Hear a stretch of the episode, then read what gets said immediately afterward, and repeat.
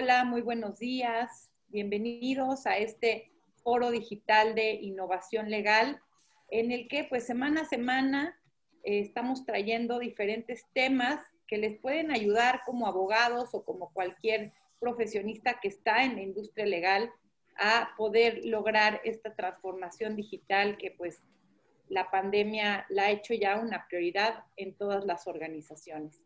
Eh, pues hoy contamos con un, con un invitado de lujo, la verdad es que a Pepe Torielo, a quien yo pues le, tengo mucha estima y admiración por todo lo que ha logrado. Pero déjenme antes de presentar a Pepe eh, comentarles por qué decidimos traer este tema al foro digital. Fíjense que justo el otro día platicaba con una amiga que está en diferentes procesos eh, de contratación en empresas para ser directora jurídica y me decía, una de las cosas que están pidiendo en absolutamente todos los cargos a los que estoy aplicando es el contract management. Entonces, ella, pues siendo eh, un poco más de la vieja escuela, justamente me buscaba para decirme, por favor, compárteme todo el tipo de contenidos que tengas al respecto, ¿no? Porque ya no estos temas eh, digitales, estos temas, eh, estas habilidades digitales, le llaman el, reskilling, ¿no? Necesitamos nuevas habilidades ahora para el nuevo mercado laboral. Y la realidad es que no es que no haya trabajos allá afuera, sino que los trabajos que se están dando cada vez más eh, cuentan con, tienen que contar con habilidades y conocimientos digitales que pues muchos de los abogados no están ahí, ¿no? Entonces, la verdad es que a mí no saben en verdad cuántas solicitudes de personas que, como saben que yo estoy en el medio, me escriben diciéndome, oye, necesito un abogado que sepa datos personales, oye, necesito un abogado que sepa de compliance digital, oye, necesito un abogado que sepa de contract management. Entonces, en verdad, yo me doy cuenta y digo, es que las plazas, pues sí existen, ¿no? Simplemente, repito, es un tema de que a veces no tenemos ya los nuevos conocimientos. Entonces, por eso decidí invitar a Pepe, porque a la hora que dije contract management, no pude pensar en, en alguien más que en Pepe, que ha dedicado pues sus últimos años a este tema. Déjenles cuento un poco. Seguramente muchos conocen a Pepe y los que no, les platico. Pepe es licenciado en Derecho por el ITAM y también estudió en Northwestern University. Ahí cursó la maestría en Derecho y Negocios. Y em, a mí me encanta porque, bueno, actualmente, además de ser eh, fundador de Red de Firmas, eh, él se dedica a asesorar a despachos y equipos legales corporativos para innovar su operación implementando tecnología y por ahí lo acaban justamente de nombrar. Eh, si me puedes compartir, estás ahora en, la Asociación de Contract Management, ¿no, Pepe? Así es, es una, antes se llamaba IACCM, que es la International Association for Commercial and Contract Management, y lo acaban de cambiar esta semana, que hicieron un rebranding que se llama la World Commerce and Contracting. Entonces, por ahí quedamos como miembros del Consejo Global. Pues la verdad es que Pepe es, un joven abogado, él viene del mundo del abogado tradicional, estuvo trabajando pues en varios despachos abogados grandes como Holland and Knight, entonces conoce lo que es eh, pues cómo se maneja, cómo se manejan los despachos, cómo se manejan las empresas. Y, déjame también comentarte algo, Pepe, antes de, empezar, que para mí eh, en todos estos temas de tecnología, lo que he visto y concluido es que la primera, la materia prima de un abogado, pues son sus documentos, ¿no? Entonces, si bien dicen que lo primero que un abogado debe de, de, priorizar para una transformación digital es su sistema de gestión documental, con todo lo que esto conlleva, tanto con en dónde lo vas a guardar, qué nube vas a usar, etcétera, como cuál va a ser el flujo de los datos, de los contratos, este, cómo los vas a automatizar. Entonces, sin duda, sí les puedo decir que el tema que nos va a compartir hoy Pepe es uno de los, de los fundamentos y de los core y de las prioridades que debe de tener toda empresa y todo despacho para empezar en esta transformación digital.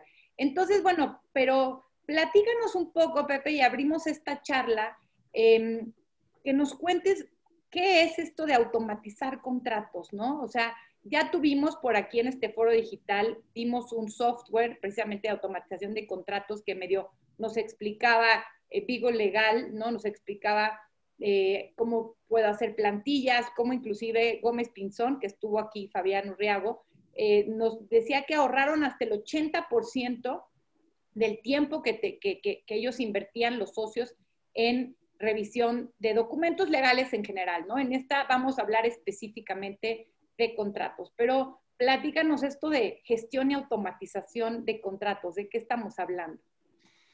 Claro, bueno, para platicar acerca de la gestión de contratos, pues obviamente hay muchos softwares que pueden llegar a ofrecer alguna de las partes de lo que es el ciclo de vida de un contrato. Hay inclusive metodologías como es este, ser un contract manager, que lo que hacen es, son las personas encargadas dentro de, una, dentro de una empresa en poder llevar el seguimiento de todos los contratos. Entonces, para poder explicarles esta parte, por aquí tengo unas diapositivas, pero se las voy a poner un poquito más a rato para que sea más fácil explicarlo, pero es entender cuál es este proceso, ¿no? Y es que es muy diferente. Este, este foro lo vamos a concentrarnos más en la parte de empresas, pero esto no significa que los despachos de abogados no lo puedan utilizar y eso es algo que me gustaría platicar un poquito más adelante. Pero en sí, una empresa hay que entenderla como un órgano que está dividido en diferentes departamentos y para poder trabajar lo que tienen son relaciones comerciales con externos, ya sea que estés del lado de compras o que estés del lado de ventas, y no hay un lugar más detallado en donde se regulen estas relaciones comerciales que dentro de un contrato, ¿no? Entonces, digamos, de, aquí parte toda esta metodología del de Commercial and Contract Management. Entonces, ¿qué es lo que hace un software? Primero, hay que entender cómo funciona la parte de la gestión de un contrato, ¿no? Ya platiqué que la empresa viene en diferentes departamentos, pero cuando uno de estos departamentos, ya sea marketing, sea recursos humanos, compras, ventas, el que ustedes quieran, necesiten empezar a entablar una relación comercial con una contraparte externa, requieren de un contrato. Entonces, todo este flujo inicia desde la parte de la solicitud. Y como muchas de las personas que trabajan en estas áreas pues no son abogados, normalmente como funciona es que se crea una solicitud en donde se pone la información que requiere el abogado para poder empezar a redactar un contrato. Una vez que se tiene un primer draft, pasa por una serie de este, pasos eh, antes de que se firme, ¿no? Que es uno, muchas veces se requiere de la aprobación interna, por ejemplo, muchas veces eh, con que te lo apruebe jurídico y tenga su sellito, como se hace normalmente de aprobado por jurídico, significa que ya está listo para poderlo enviar para firma. Sin embargo, existen algunas ocasiones, por ejemplo, que si el contrato sobrepasa de cierto monto, por ejemplo, un millón de dólares, pues no solamente lo puede firmar el representante legal o el director jurídico o el director comercial, sino que tiene que venir firmas mancomunadas con alguna otra parte.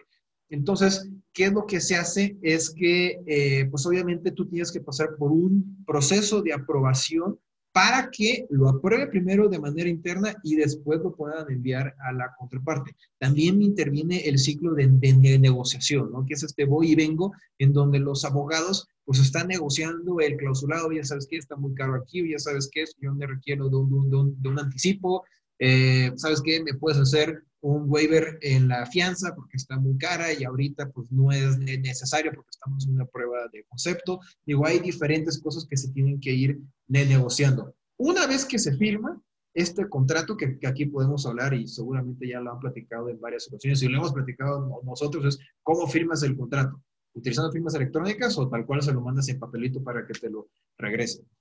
Siguiente, ¿qué haces con el contrato firmado? Aquí el problema es que muchas empresas pues ven el contrato como una eh, como un documento que te sirve para poder administrar riesgos y que una vez que lo tiene firmado después de todo el proceso de negociación hasta la firma, lo que hacen es meterlo en, en un archivero y no lo vuelven a ver hasta que alguna de las partes este, pues cae en algún tema de falta de cumplimiento con sus obligaciones. Entonces, esto es importante porque los contratos son quien, en donde se encuentran reguladas cada uno de los términos y condiciones de esta relación contractual. Entonces, la siguiente parte es el monitoreo del, del, contrato. ¿Cuáles son las obligaciones, ya sea si solamente es entregar un servicio y de, pago o las obligaciones de tracto sucesivo que se tienen que llevar a cabo durante la vigencia de este contrato? Y para esto es importante también tener reportes.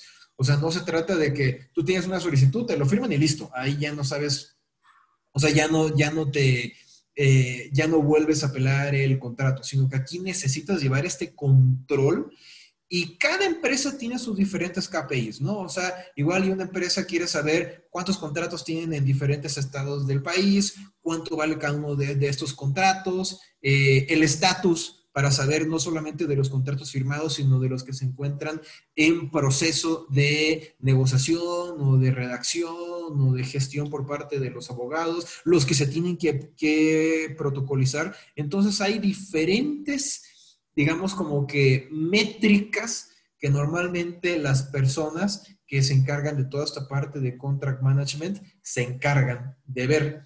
Y algo que es muy interesante y muy importante de saber que es algo que también promociona mucho la World Commerce and Contracting es que los contract managers no son a fuerza abogados. Ese es un, ese es un punto porque si me, lo, si me lo pones, si me preguntan a mí, yo me iría mucho, hay muchas habilidades que no les enseñan a los abogados que les sería muy importante para poder llevar una buena gestión, no solamente de, de, contratos, sino de cualquier proyecto o de cualquier transacción. Y son estas habilidades de project management.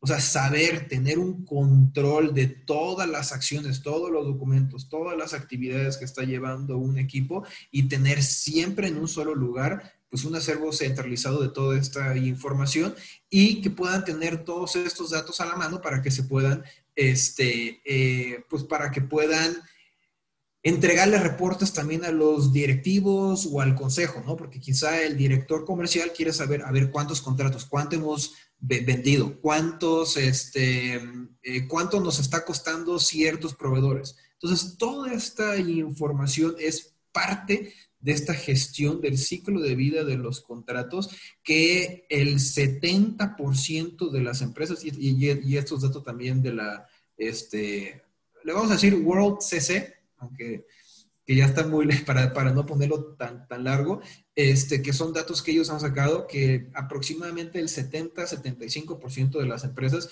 sigue haciendo todo de manera manual y esto puede tener eh, pues algunos riesgos, ¿no? Porque imagínate, una empresa que tiene más de 1.500 contratos activos al año y quieres llevar el seguimiento a una tablita de Excel, o sea, estarte fijando de cada uno de estos contratos y, y muchas veces no es un solo contrato, ¿no? O sea, no es un por, ejemplo, una financiera pues no solamente lleva crédito, sino que también tiene otros tipos de productos, tiene contratos de servicios con proveedores, tiene contratos de arrendamientos de locales comerciales. Entonces, es un montón de información que se necesita llevar un debido seguimiento para, obviamente, llevar una mejor relación comercial con tus contrapartes. Y eso es más o menos como, en, resumen, en qué consiste toda esta metodología de, de.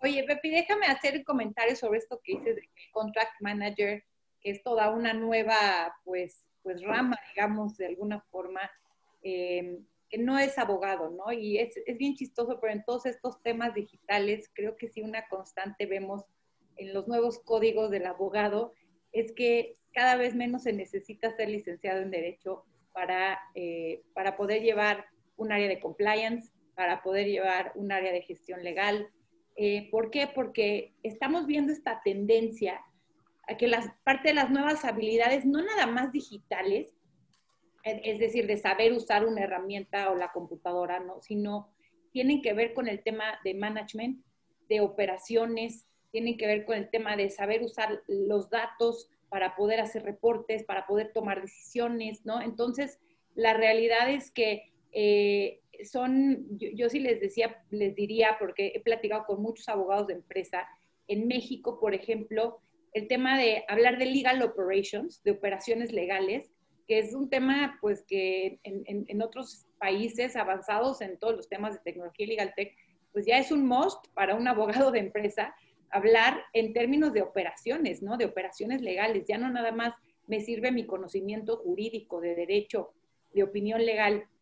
Y sí, creo que es un tema que aprovechando este foro debemos de abrir, porque yo he escuchado también por otro lado, no nada más que el contract manager no es abogado, sino que está, el contract manager está muy alejado del departamento legal. El otro día justo platicando con una directora de jurídica de una empresa de tecnología, en donde sí existe esta figura del contract manager, ¿no? Es como que me decía, ah, pues yo he escuchado medio de estos temas, eh, pues porque a veces los escucho del contract manager, pero, pero en la plática pareciera que, que, ni siquiera son dos áreas que están vinculadas, ¿no? Tú dices, ok, el abogado firma el contrato o va y lo negocia y es como de, ya a mí la parte operativa, la parte de negocio, casi, casi que no me interesa y ya se la dejo al contract manager, cuando, cuando pues creo que al final no deja de ser la gestión del contrato, del, ciclo de vida, de la renovación de los datos, pues información importante con la que también tiene que contar el área legal, ¿no? No sé qué opinas. Pues mira, aquí es algo que, pues yo lo he visto más en empresas, este, por ejemplo, de Estados Unidos, en México, en algunas ocasiones sí, pero todavía se busca que todo tiene que filtrarse al equipo legal. Esto, pues obviamente tiene ciertos pesos y contrapesos. Si le vas a cargar tanta chamba al equipo legal, pues aquí tienes que tener cuidado, porque hay muchas empresas enormes que el equipo legal son cinco personas.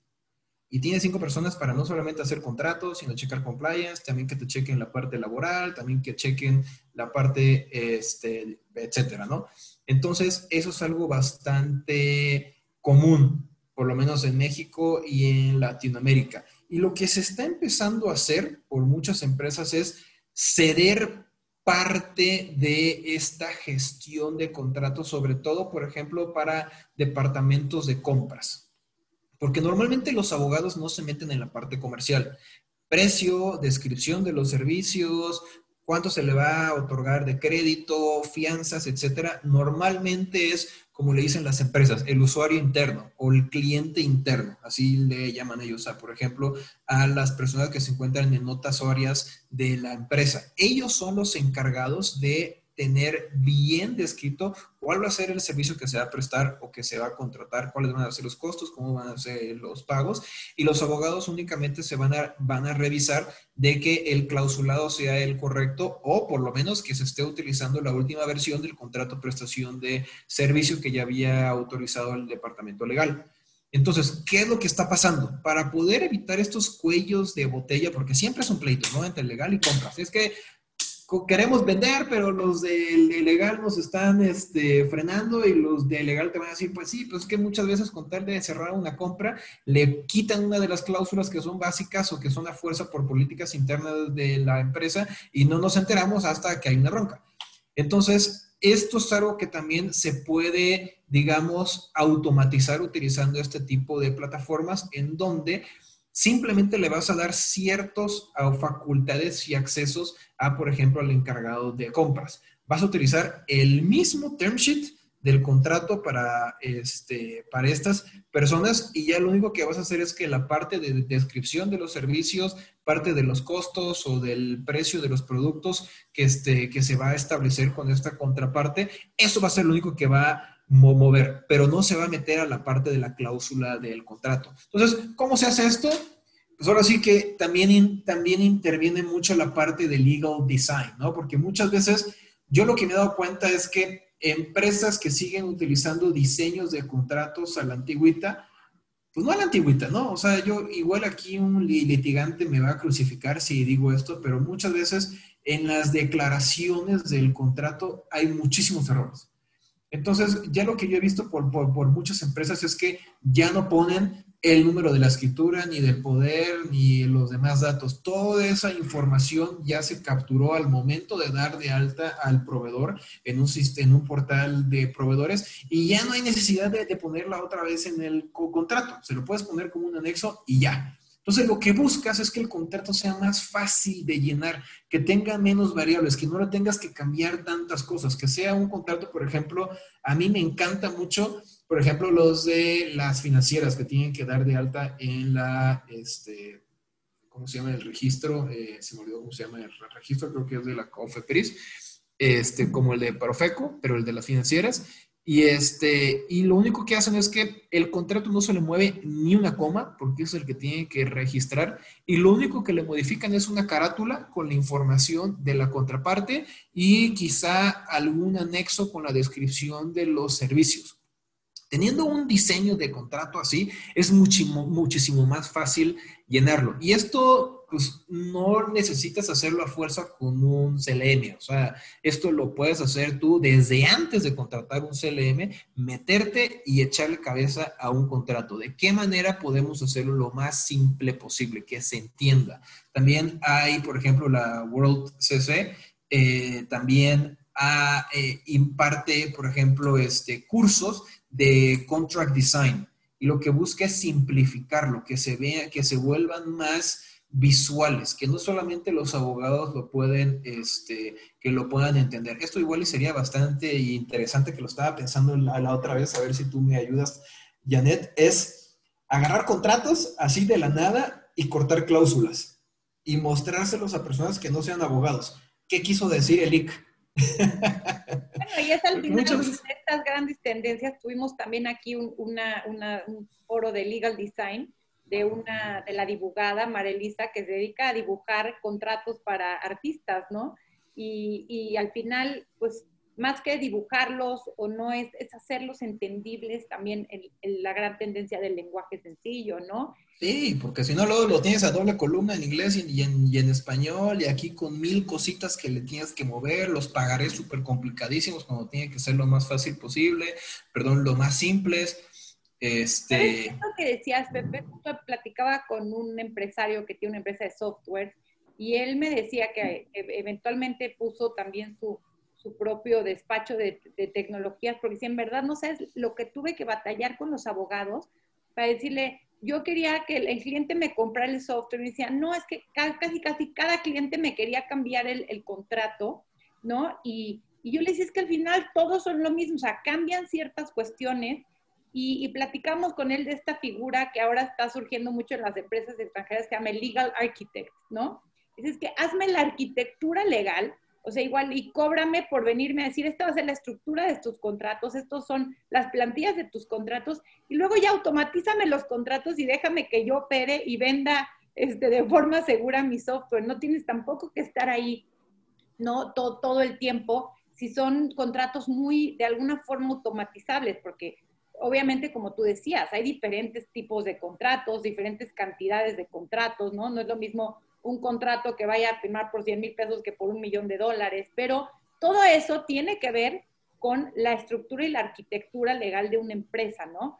Pero me gustaría, Pepe, también que nos platiques, ya para, la audiencia, para que lo entendamos un poco mejor, algún caso que hayas tenido de cómo, tú, tú, hablaste mucho esta parte de que muchas empresas, y yo también platicando con abogados me encuentro eso, que la mayoría usan el archivito, firman sus contratos, ya algunos empiezan a firmarlos electrónicamente, pero no hay una estrategia para seguir este, tú le llamas el CLM, ¿no? El cycle, el ciclo de vida del contrato, ¿no? contract life cycle. Contract life management. Contract life management.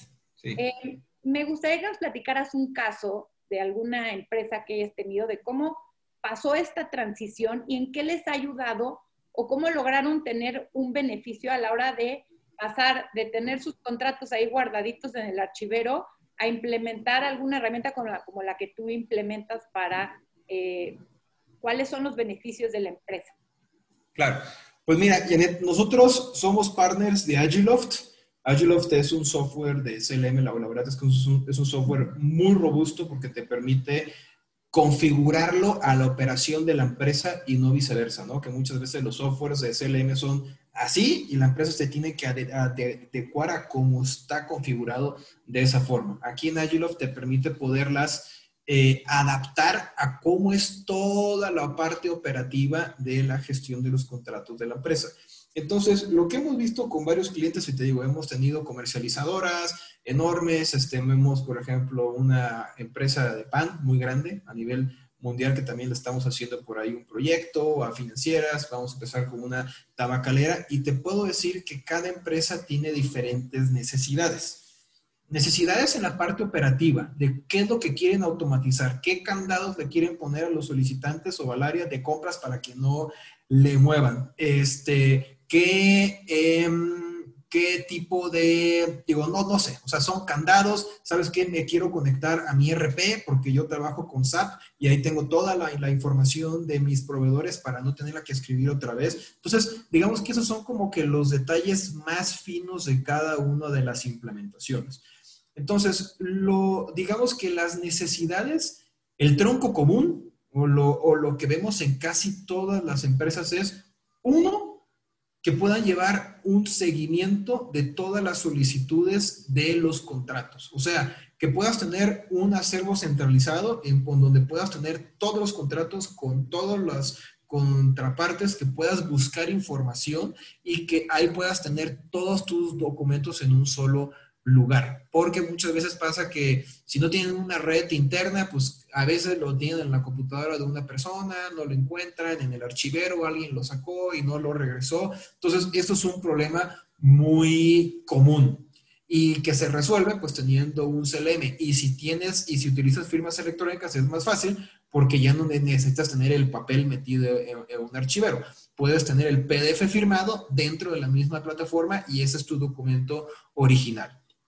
Otra de las necesidades que hemos visto es mucho la parte de automatización de contratos, ¿no? Sobre todo, digo, si son empresas grandes depende, ¿no? Porque si es una empresa grande y si no son contratos importantes, pues obviamente estas empresas tienen todo el poder de negociación y si quieres contratar conmigo, es así, no le mueves nada, ¿no? Igual y pueden llegar a negociar no sé, una extensión de un crédito, sabes que esta fianza hay que bajarle porque hay ciertos este, conceptos que no van a aplicar para nuestro caso, eh, pero esto es un, esto es un tema em, que, pues que necesitan, necesitan llevar un buen control, ¿no? O sea, que puedan saber en todo momento quién está trabajando en qué.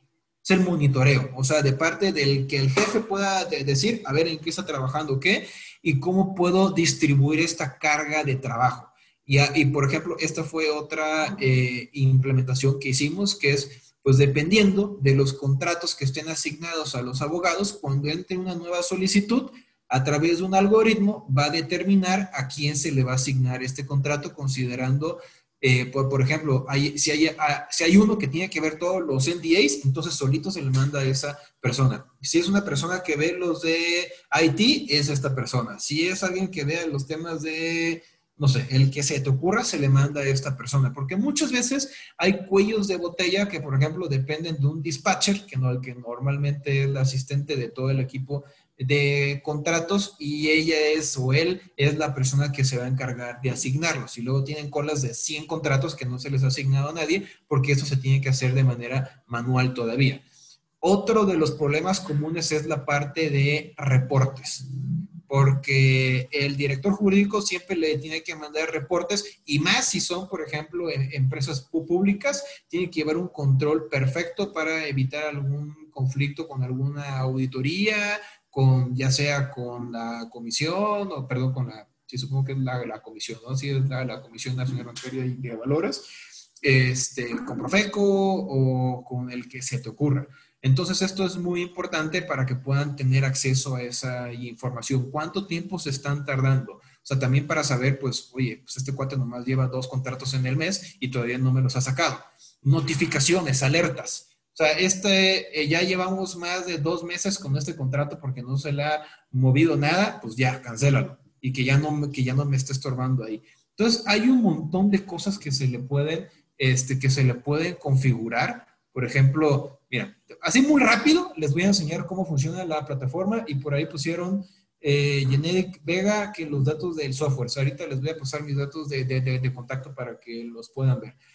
Esto es un dashboard en donde ustedes pueden tener seguimiento de todos los contratos que tengan en la plataforma. Todo esto es totalmente configurable, podemos ponerle la, información que ustedes quieran. Los contratos se cargan a través de, perdón, de registros para que ustedes puedan ver cuáles son eh, la información más importante de los contratos, digamos como la metadata de los contratos, que es son los datos que nosotros podemos utilizar para después hacer análisis que es, por ejemplo, temas de montos, vigencias, cuando expiran, este, fianzas, seguros, pagos, etcétera. Entonces, todo esto también nosotros lo podemos configurar y podemos llevar también, saber en qué estatus va este contrato, en este caso, pues lo cancelamos, y aquí tener información a todos los, este, eh, a todos los contratos que se hayan generado a través de la plataforma. También tiene la gran ventaja que puedes utilizar Word, o sea, no necesitas utilizar otro procesador de, texto, que eso luego, es un rollo, ¿no? Los abogados,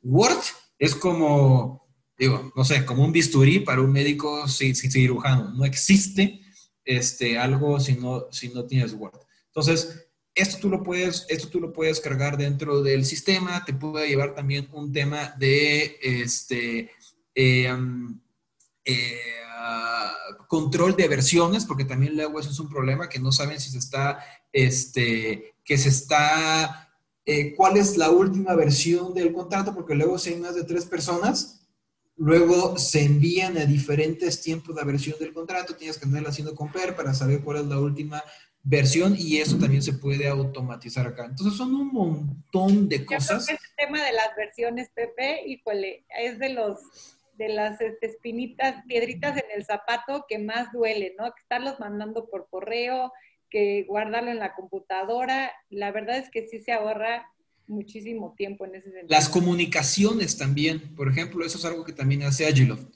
Todos los, haz de cuenta que Agiloft también te funciona como un Outlook y va a salir un plugin para Outlook para que cada vez que tú envías un contrato, le pongas de qué registro de contrato estén hablando y ahí vas a poder ver todo el historial de mails que se hayan enviado, ya sean notificaciones automáticas por la plataforma o los mails en donde se esté negociando ese contrato dentro del propio registro, porque luego también pasa es que, híjole, es que no me acuerdo en qué momento me había pedido esto y ya me la está haciendo de todos el cliente. Entonces, eso también ayuda un montón. Otra cosa, Pepe, hablando de la gran saturación de información que tenemos inclusive en nuestros correos, en donde usar un software para cualquier proceso nos ayuda a dejar de recibir tantos correos y a tener acumuladas las notificaciones o los procesos de, en este caso, de los contratos en el software y que ya no tengamos que estar ahí gestionando 100 correos al día adicionales sobre estos temas, ¿no?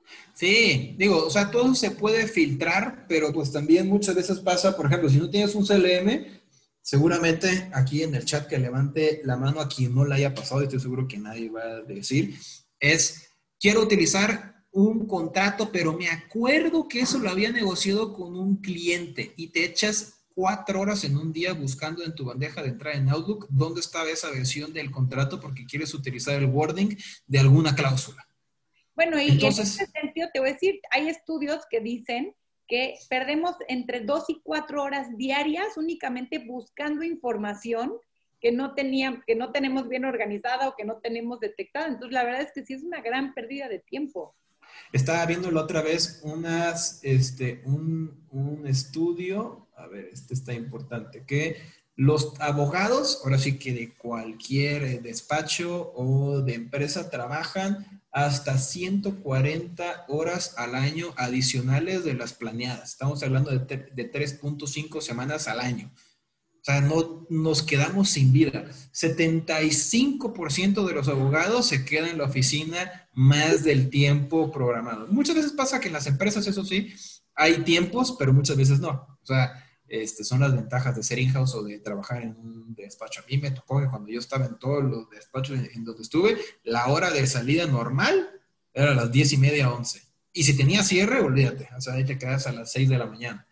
Y pues obviamente el 39% de los abogados dice que su trabajo les afecta en su vida personal. Entonces, esto fue algo que yo lo viví, o sea, es algo que yo lo viví este, que a mí me parecía una, eh, no injusto, porque obviamente pues tú vas a crecer dependiendo de cuánto trabajes, pero tienes que saber trabajar de manera eficiente. Que estés 12 horas al día en, en la oficina no te va a asegurar que vas a ser exitoso. Tienes que saber trabajar y dónde vas a utilizar tu tiempo, porque lo que decías, para los despachos su materia prima eh, son los, este, ¿qué eran lo, que me ha dicho los contratos o los, documentos? legales. Que documentos legales, exactamente. Que eso los acomodan después para diferentes situaciones.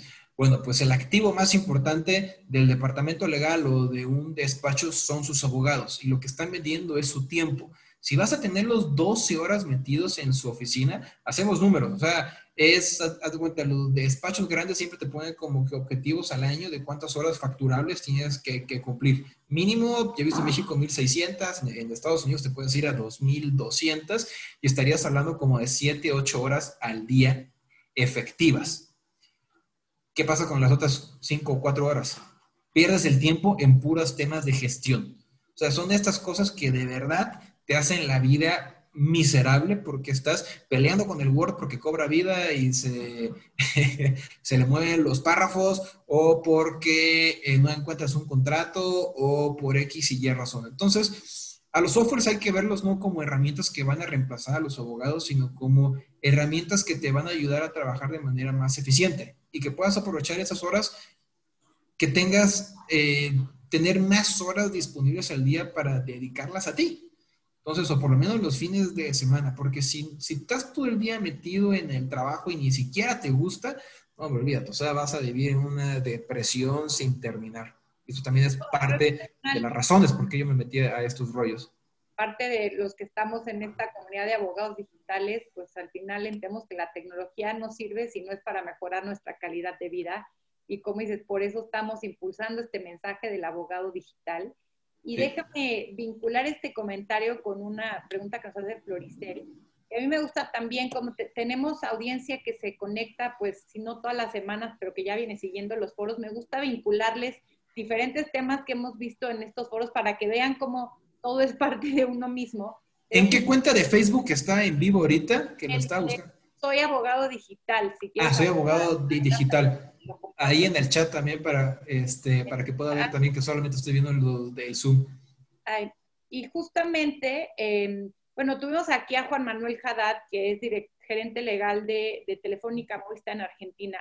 Y les quiero vincular este tema porque él nos platicaba de Maite, que es este sistema de inteligencia artificial, este chatbot, que ellos implementaron para desintermediar al área jurídica y que cualquier otra área de la empresa pudiera consultar su información de contratos. Y yo quisiera decirles, para hacer algo como Maite, o sea, para hacer una herramienta así, primero tengo que tener una herramienta de gestión de contratos en donde tenga toda la información cargada de alguna forma para luego, pues ya nada más meterle un algoritmo que la automatice y, y poder conectar así al cliente interno, ¿no? Una de las grandes tendencias de, esta era es la desintermediación, quitarme yo como profesionista o como abogado de los procesos en donde yo no genero valor y conectar al usuario, al ciudadano, al cliente interno, al cliente externo, directamente con la información legal, ¿no? Y en este sentido, la pregunta de Floricel Pacheco, que me gustaría que hablaras de eso, Pepe, ¿cómo un software de esta naturaleza puede abordar el seguimiento interno de las empresas, o sea, cómo conecta a las diferentes áreas, el legal con el de compras. ¿Cuál ha sido tu experiencia en este sentido? A través de APIs o web services.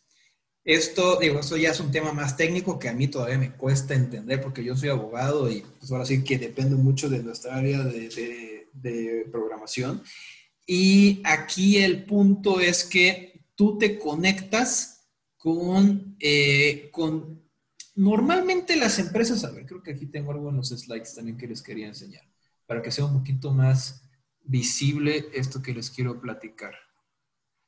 Tienes que ver una empresa como diferentes áreas, ¿no? Tienes la parte legal, la parte de procurement o ventas, la parte comercial, de riesgos, que es normalmente las partes que se encargan de ver los seguros, la financiera, que son los que pagan o los que cobran, cadenas de, eh, de suministro, etcétera.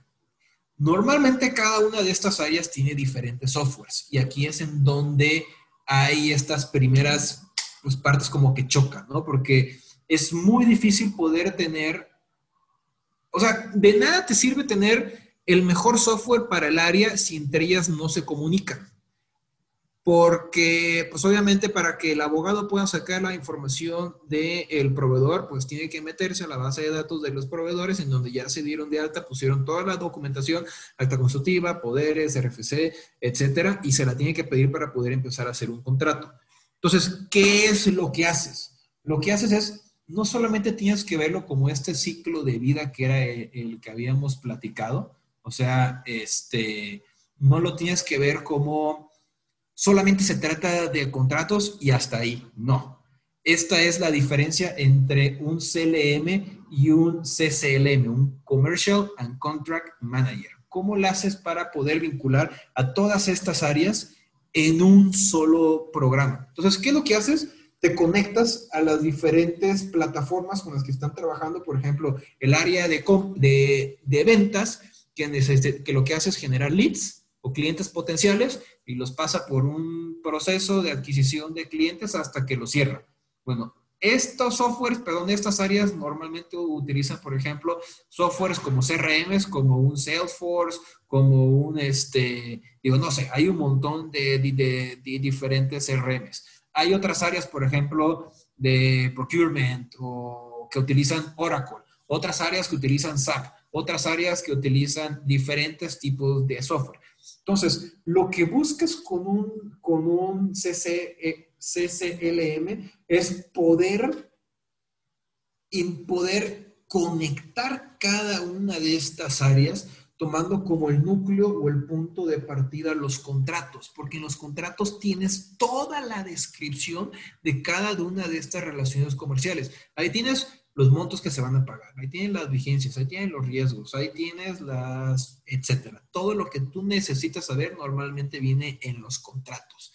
Entonces, lo que buscas es poder conectar todas estas áreas para que tú puedas sincronizar la información que está almacenada en estas plataformas para que plataformas como Agiloft pueda sacarle provecho a esos datos y darte seguimiento este, a los contratos. Por ejemplo, otra de las integraciones en las que estamos trabajando para el área de este, compras globales de otra empresa es eh, mira, yo tengo un sistema que es el que me lleva todo el tema de las órdenes de compra y de facturación. Sin embargo, no llevan un seguimiento del valor de los contratos. A lo que me refiero es, tú vendiste un producto, un millón de, pesos. De ese, durante ese, ese contrato es a tres años. Mes uno te pagaron 100 mil pesos, mes dos te pagaron 50, mes tres te pagaron 200, mes cuatro te pagaron tanto. ¿Cuánto vale ahorita el contrato? Y es también para saber, pues oye, si hay que renovar el contrato o extender el crédito o extender a, alguna otra cosa. Pero si no tienes esta conexión, no hay manera que tú lo puedas saber. Entonces, ¿qué es lo que se hace? Es conectar estas plataformas o que todo se haga dentro de Agiloft para que puedas utilizar la información de las órdenes de compra y después de las facturas que ya se pagaron para que pueda hacer la eh, disminución del valor, o sea, que le reste el valor de ese contrato de un millón todos los pagos que ya se han hecho. Y eso también les ayuda mucho a estas áreas de procurement. Es, por ejemplo, en caso de un incumplimiento, pues si estás viendo que el contrato todavía vale 800 mil pesos, estás hablando de un, de un 80%. Tú ya vas a tener una mayor, eh, un, mayor peso en la negociación de, decirle, oye, mira, nosotros quedamos en esto, ya me, ya me incumpliste acá, y todavía hace faltan otros 800 mil pesos. O sea, o te ponen las pilas o lo vamos a dar por terminado porque la cláusula de terminación anticipada me da permiso para hacerlo. Entonces, esto también te puede ayudar para poder llevar este, la parte de negociación de los contratos. ¿Cómo te conectas a las otras áreas de la, la empresa para poder llevarle un mejor seguimiento, de nuevo, a estas relaciones comerciales? o compliance también. Compliance es otra. Esa era otra, otra que también hemos hecho. Por ejemplo, de, ¿sabes qué? Estos cuates te tienen que subir toda tu documentación fiscal para que luego no vaya a haber un, problema por una auditoría. Pues a ver, necesitas saber si estas personas te han estado cargando toda su documentación y si no te la han pagado, pues le bloqueas una factura. O sea, son varias formas como puedes llevar. Eh, por, por ejemplo, Agiloft, aquí pues no le hemos entrado porque... Eh, todavía no, no, tenemos clientes en Estados Unidos, pero hay empresas enormes, por ejemplo Chevron, que están utilizando estas herramientas de automatización para los reportes. Es en donde entra toda esta parte de RecTech, ¿no? O sea, también los reportes que tienen que hacer financieras, eh, eh, empresas que se encuentran reguladas con las autoridades correspondientes tú pasas de ciertos umbrales, tú pasas aquí o, una actividad vulnerable o cualquier cosa que tú tengas que reportar, estos reportes son machotes. O sea, tampoco necesitas tener a 20 oficiales de cumplimiento porque es una financiera grande, sino que necesitas uno que se asegure que esté bien configurado, que quizás los tenga que, revisar, pero yo, pero ya toda esta parte de notificación y de la creación de los reportes, ya te la puede hacer un software de manera automática y que nomás el oficial de cumplimiento verifique que sí está bien hecho para poder meter el reporte. Entonces, eso es otra de las, este, otra, otro tipo de implementación que se puede hacer. Oye, Pepe, me gustaría eh, hacerte una pregunta que nos hace Abel Méndez. Este, una empresa de CLM o un software CLM, ¿te proporciona plantillas estándar o hay que proporcionar plantillas de los contratos que utiliza la empresa y si estos contratos se pueden firmar con la firma del SAT? Depende del software. Si es uno bueno, sí. Si es uno chafón, no. nosotros sí lo hacemos. O sea, nosotros lo que hacemos, nosotros no imponemos ninguna, ningún formato de contrato. O sea, aquí el, chiste es utilizar los, este, digo, se los platico mejor para no, este, tener que, que salir otra vez a la plataforma, pero tú lo que haces es que nos cargas, también esto es parte, ¿no? Porque para hacer estas implementaciones no es nada más, oye, es que yo quiero esto y me gustaría que solito me apareciera esto, ¿no? O sea, llevas un procedimiento, que esto hasta, por eso es que es tan importante también la parte de, de Project Management. Y nos dimos cuenta, pues a la fuerza, ¿no? Este, poco a poco nos hemos mejorado, pero son tipos de metodología que le pueden servir a cualquier abogado. Y es primero definir cuál es el scope, cuál es el alcance. ¿Sabes qué? Es que yo quiero meter estos contratos. Ok, mándalos. ¿Quieres automatizarlos? Ok, vamos a leerlos y los vamos a analizar contigo. ¿Qué son las cosas que van a cambiar? No, es que de repente esta cláusula cambia si aquí me pone que vale más o esta cláusula va a cambiar si no me está pidiendo pagarés. Bueno, ahí también es cosa de, definir qué tan complicado es, es, ese contrato. Ahorita estamos trabajando en una implementación este, con una financiera y no, o sea, esos contratos son larguísimos porque incluyen fideicomisos, incluyen, este, incluyen un montón de cosas y dependiendo la complejidad es la complejidad de cómo vamos a automatizar su uso y también el seguimiento, ¿no? Porque no solamente quieren llevar el seguimiento del contrato y de las partes, quieren llevar el seguimiento de los, eh, las garantías, van a ser acciones, van a ser inmuebles. Quiero también quiénes van a ser los acreditados, quiénes van a ser los, los garantes.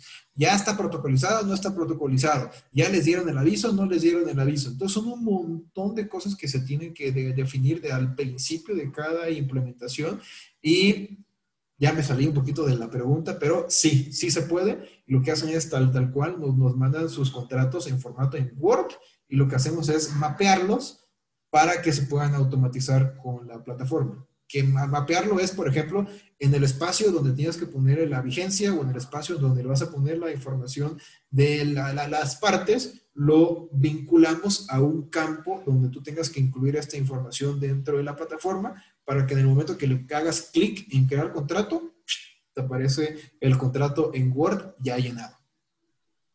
Oye, Pepe, y otra cosa que también nos comenta aquí Edgar, y creo que es una, pregunta que, también surge mucho, que a veces si para comenzar no necesitamos este tipo de softwares que son como un poco más robustos, y dice, ¿podríamos utilizar para comenzar herramientas integradas como las que ofrece Office 365, dado que maneja todo en la nube? El equipo de trabajo, según los permisos concedidos, concedidos pueden editar, corregir, revisar, inclusive ver hora y fecha.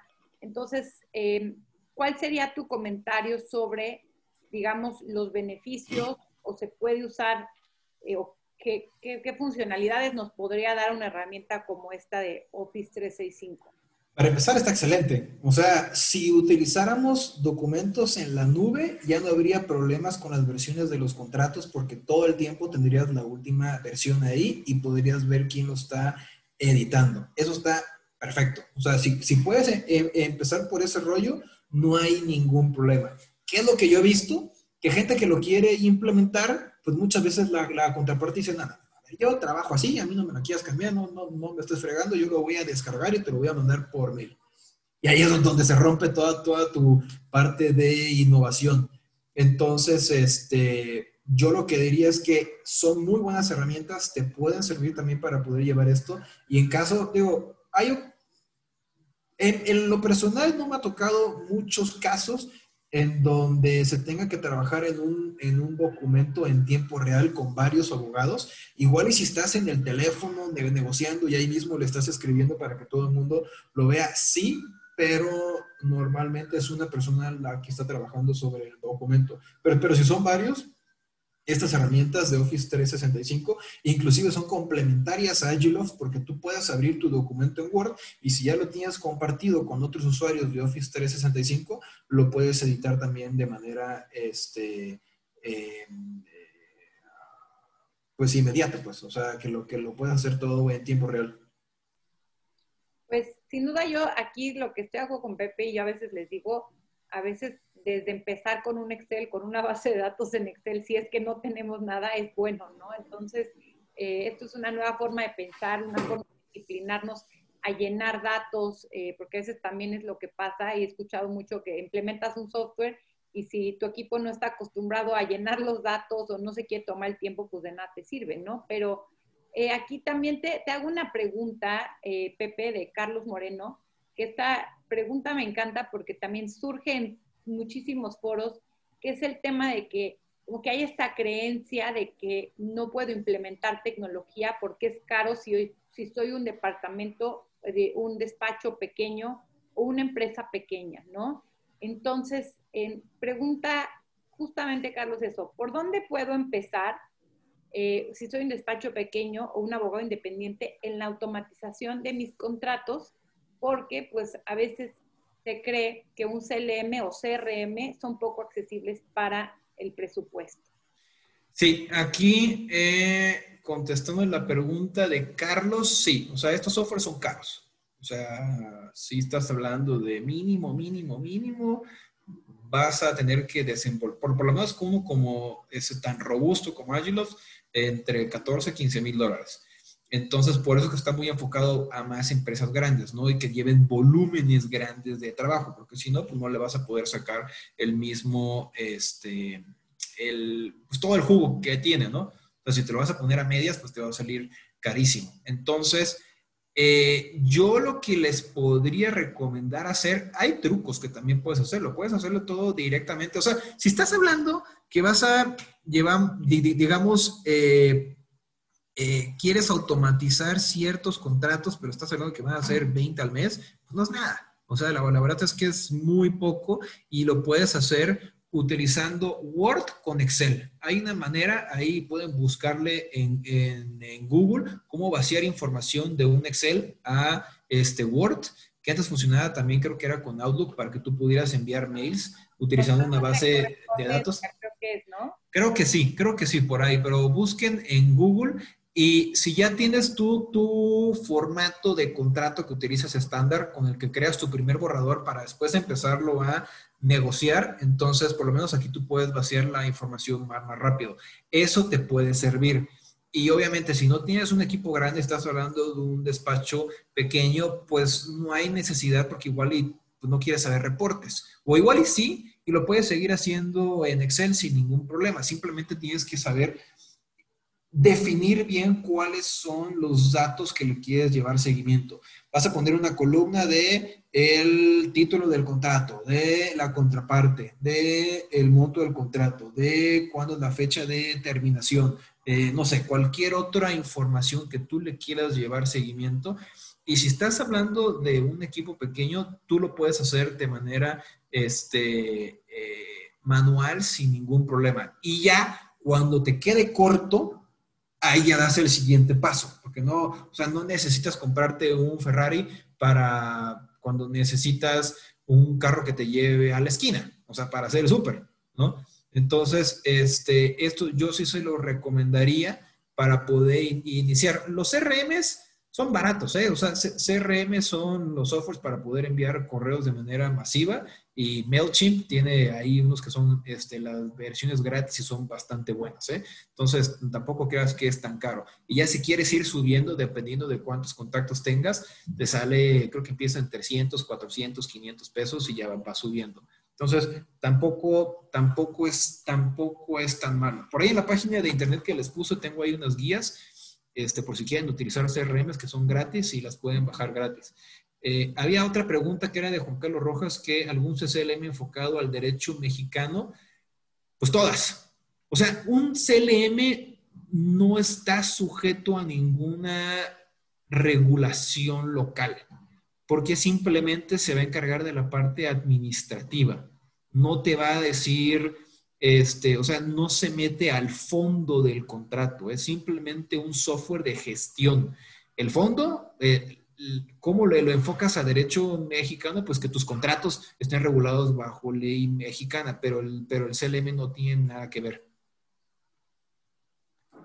Pues eh, a mí me gustaría nada más, ya estamos llegando pues a la última parte, Pepe, este, eh, sí, me gustaría si puedes ir compartiéndole a la audiencia tu, contacto otra vez o eh, dónde pueden consultar esta información que decías.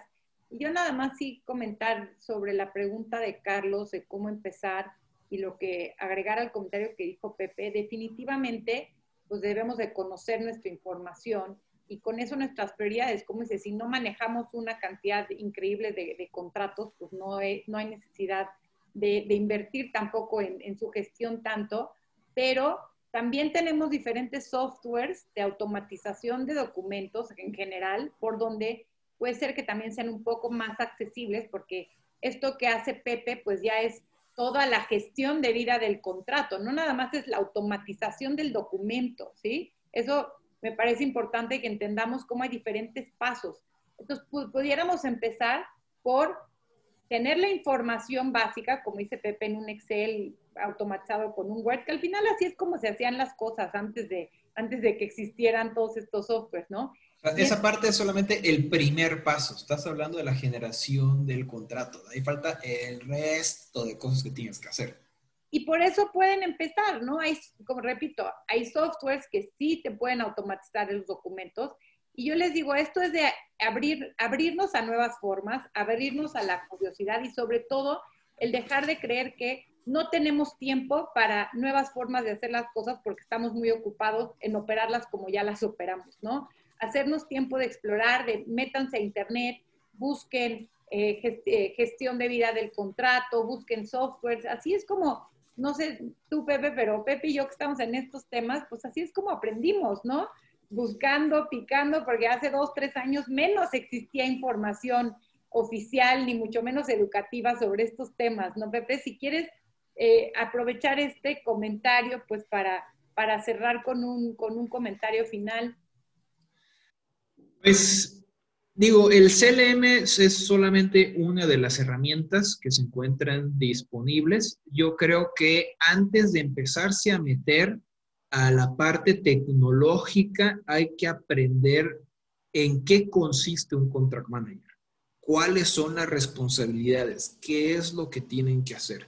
Y aquí pues voy a aprovechar para hacer un comercial a la asociación en la, en la que soy miembro, que es la World Commerce and Contracting, y ahí tienen cursos que están increíbles, hay mucho material que se encuentra gratis. Ahorita les pongo en el chat la página de internet y la verdad es que, digo, yo tengo poco tiempo metido en, en, en, estos rollos, ¿eh? pero la verdad es que es una metodología que lleva años.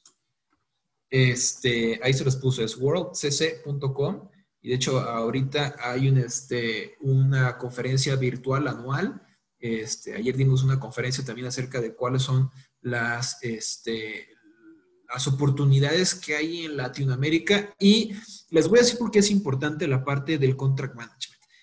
Hoy en día están saliendo de, en el mercado, están creciendo muchísimos un, un nuevo, un nuevo competidor de, en despachos de abogados, que son los Alternative Legal Service Provider o LPO, que también se les llama así. Lo que están haciendo estas empresas, empresas como Elevate Services, los de United Legs, los de este. Eh, hay varios, yo ojalá espero poder llegar en algún momento a competir con ellos, apenas estamos empezando, pero por ahí vamos. Y es que están, están sacándole provecho a ciertos servicios nicho que las empresas no lo quieren trabajar con despachos de abogados que todavía te siguen facturando este, por hora y que por una gestión de contrato les va a cobrar un dineral. Entonces, lo que están aprovechando es ciertos servicios, como por ejemplo, este, contratar un staff para ciertos proyectos, temas de e-discovery, que eso ya utilizan software, esto está más para, para Estados Unidos, pero pues, está creciendo mucho, temas de investigación para litigios, etcétera. Pero una de las fuertes es la parte de contract managers. Porque si se pueden ver para las personas que estén trabajando dentro de empresas grandes, van a ver que este, hay empresas enormes que tienen a 5 o 10 personas como equipo legal y ya son bastantes. Entonces, obviamente, no se dan abasto.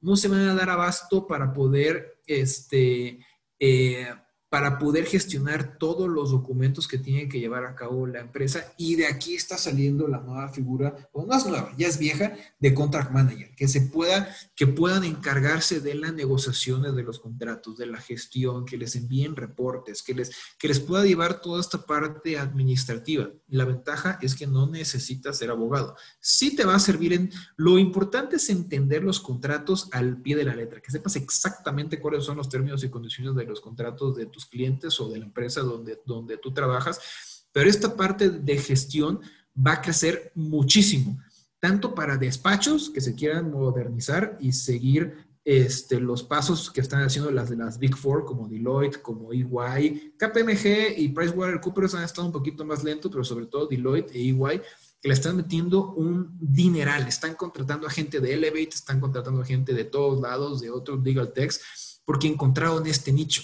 encontraron un nicho y lo que están haciendo es pues, aprovechar toda la parte de, negocios y, su cartera de clientes y les ofrecen este tipo de servicios que no son de despacho, son como servicios corporativos para equipos legales o para despachos. Entonces, si no se han empezado a meter a temas de contract managers, yo creo que se están tardando.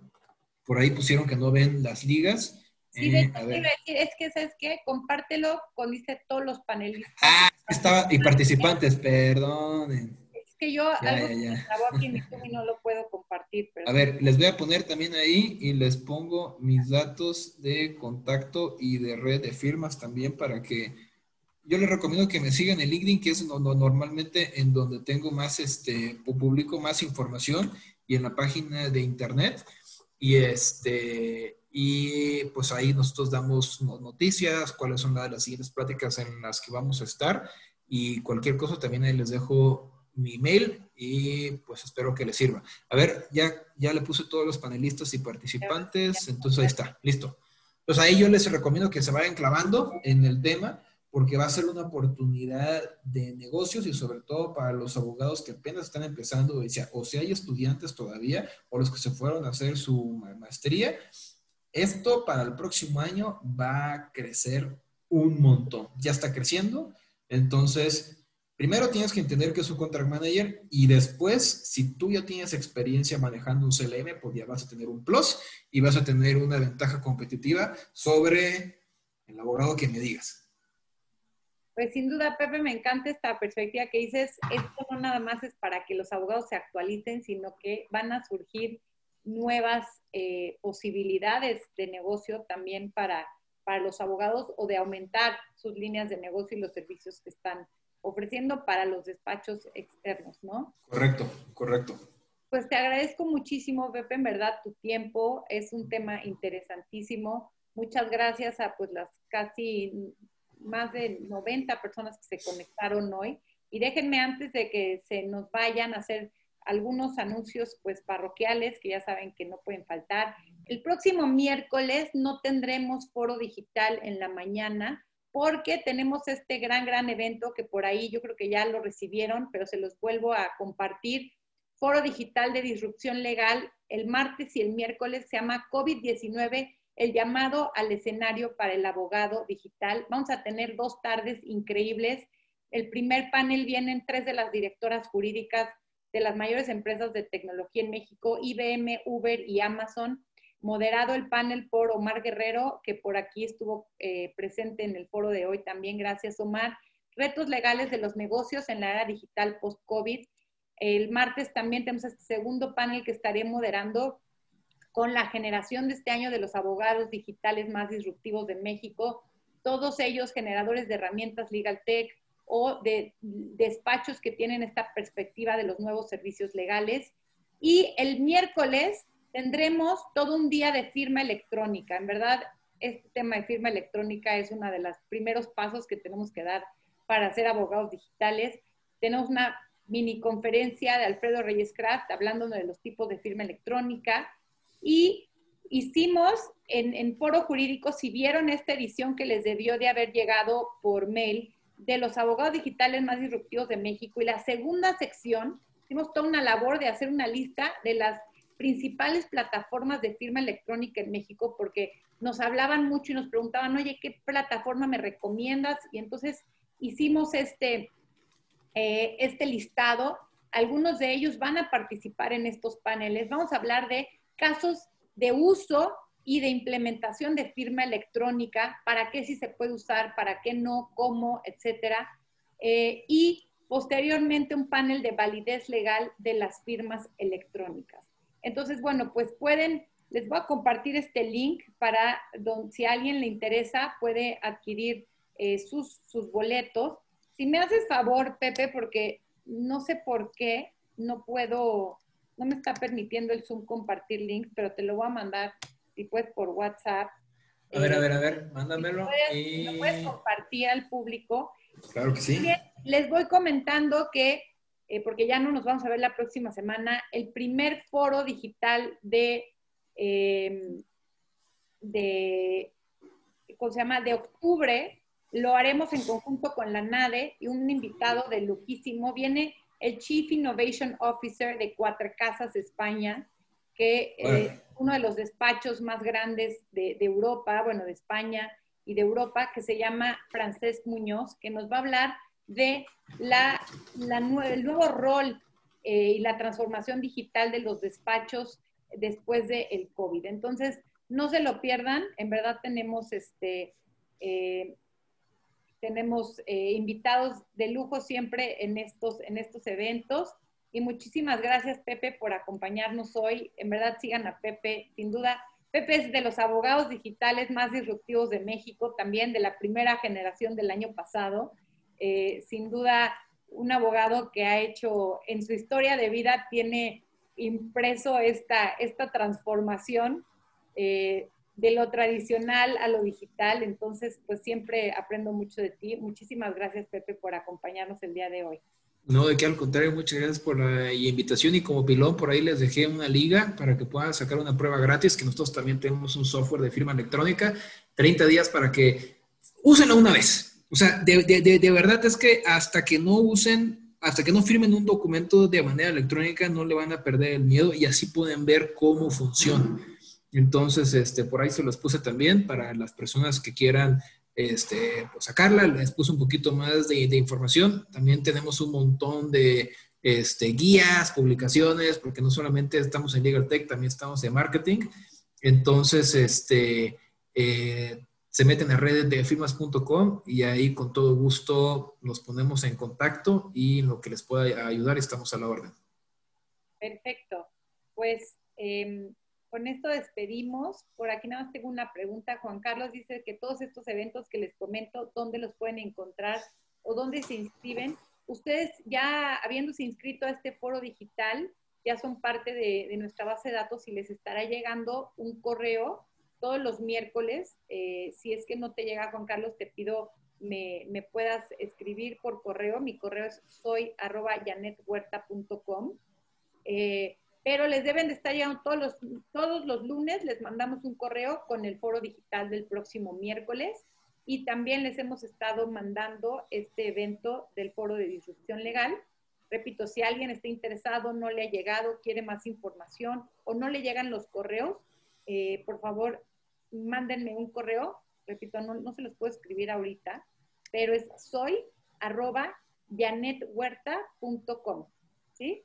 Pues muchísimas gracias. Estamos en contacto, también me pueden contactar por, redes sociales y eh, nos vemos, esperemos entonces, los esperamos en el foro de disrupción legal o eh, en la página de la NADE el 7 de octubre para escuchar a Francesca. Muchísimas gracias a todos.